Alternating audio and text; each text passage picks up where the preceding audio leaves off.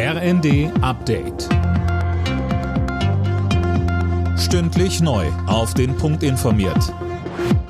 Ich bin Sönke Röhling. Guten Tag. Bauern in ganz Deutschland haben für nächste Woche Proteste gegen die geplante Streichung des Agrardiesels angekündigt. Anna Löwer, Jetzt hat Finanzminister Lindner aber Entgegenkommen signalisiert. Ja, der FDP-Minister hat dem Redaktionsnetzwerk Deutschland gesagt, er sei offen für die Rücknahme der Streichung, er sei offen für Alternativen und er sei kein Freund der Belastung der landwirtschaftlichen Betriebe. Über das Thema werde deshalb in Regierung und Koalition gesprochen werden müssen, so Lindner. Die Streichung der Agrardieselsubvention war im Haushaltskompromiss der Ampel beschlossen worden und hatte für Widerstand und Protest bei den Betroffenen gesorgt. Im Gazastreifen hat die israelische Armee offenbar versehentlich drei von der Hamas verschleppte Geiseln erschossen. Sie wurden fälschlicherweise als Bedrohung angesehen, so ein Armeesprecher. Ministerpräsident Netanyahu sprach von einer furchtbaren Tragödie.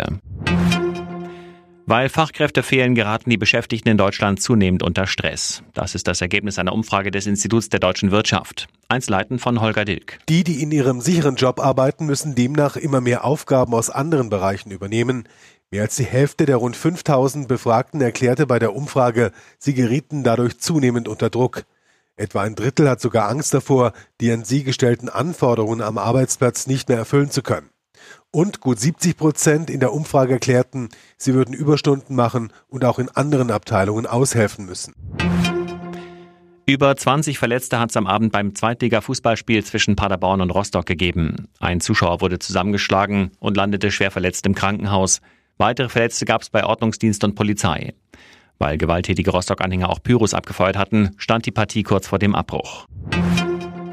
In der ersten Fußball-Bundesliga spielen Dortmund und Leipzig heute um den Anschluss an die Tabellenspitze. Der BVB ist in Augsburg zu Gast, RB empfängt Hoffenheim.